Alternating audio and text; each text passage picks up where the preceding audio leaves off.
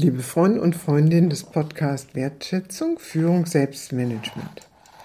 Heute möchte ich mich dem Thema zuwenden der Fehlerfreundlichkeit.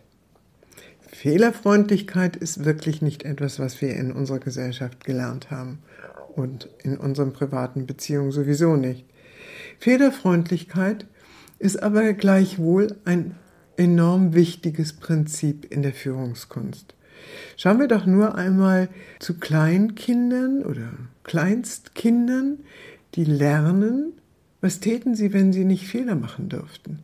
Also wenn ihre steten Bemühungen aufzustehen, auf zwei Füßen zu gehen, Sprache zu entwickeln, wenn das alles nicht über unzählige Irrtümer und sogenannte Fehlleistungen sich vollziehen würde.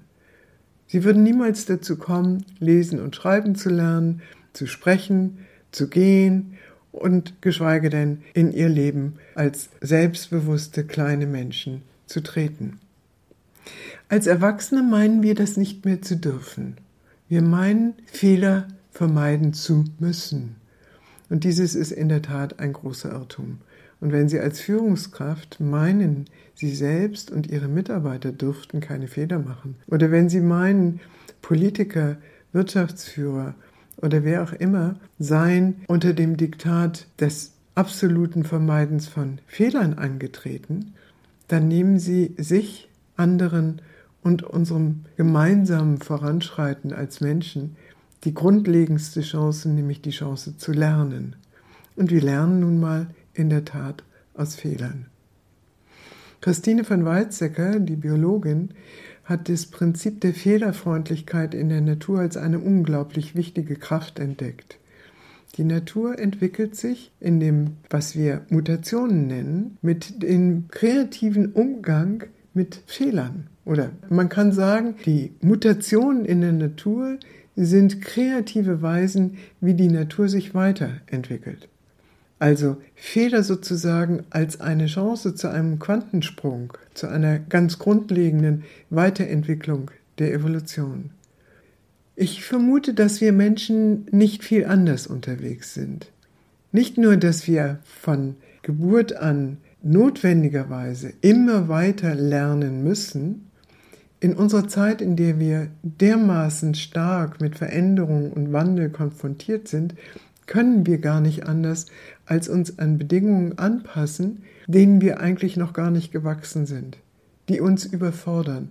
Und wie wäre es möglich, in einer solchen Situation sogenannt fehlerfrei zu sein? Also lassen Sie uns mit uns selbst, mit anderen und mit unserem Zusammensein barmherziger umgehen, wirklich barmherziger, sodass wir Statt ständig über die Fehler zu klagen oder sie bei anderen kritisieren zu wollen oder unsere eigenen Unzulänglichkeiten dadurch auszuagieren, dass wir andere beschimpfen, weil sie Fehler machen, lassen Sie uns einfach ein bisschen freundlicher mit unseren Fehlern umgehen und damit unser Zusammenleben und unser Leben mit uns selbst auch ein bisschen friedlicher und leichter machen. Wenn Sie mehr zu diesem Thema wissen wollen, schauen Sie in mein kleines Büchlein Brevier zur Führungskunst, eine Ermutigung. Sie finden weiteres auf meiner Webseite communio mit c-führungskunst.de und ich freue mich, Sie wieder beim nächsten Podcast begrüßen zu können und vielleicht ist Ihnen in der Zwischenzeit aufgefallen, dass Sie mit Ihren eigenen Fehlern ein bisschen freundlicher umgehen und oder schon umgegangen sind.